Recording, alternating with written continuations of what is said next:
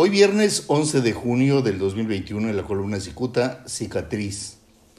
Desconcertado por lo estrepitoso mm, de la derrota electoral del domingo, el prófugo de la justicia, el teniente coronel Julián Leizaola Pérez, no tiene otra opción que lamerse las heridas desde la clandestinidad.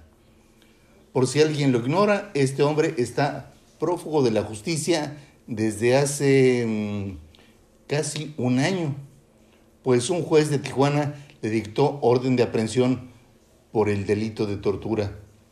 En su papel de jefe de la policía de Tijuana, este hombre acostumbraba a torturar a los detenidos, entre ellos a elementos de esa corporación que según él servían a los intereses del crimen organizado.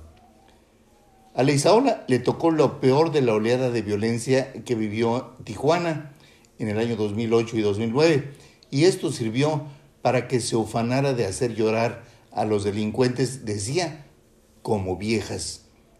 Era tamaña la violencia que se vio durante esos años que este hombre hizo valer ante la sociedad su extrema valentía, es decir, presumía su audacia.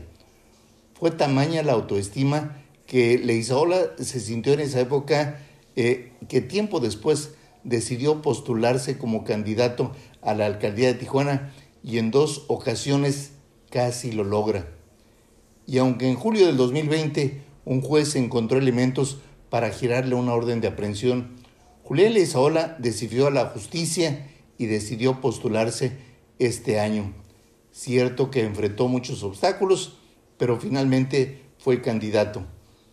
El domingo pasado, en la elección, quedó en un vergonzoso tercer lugar. Muchas gracias, les saluda Jaime Flores.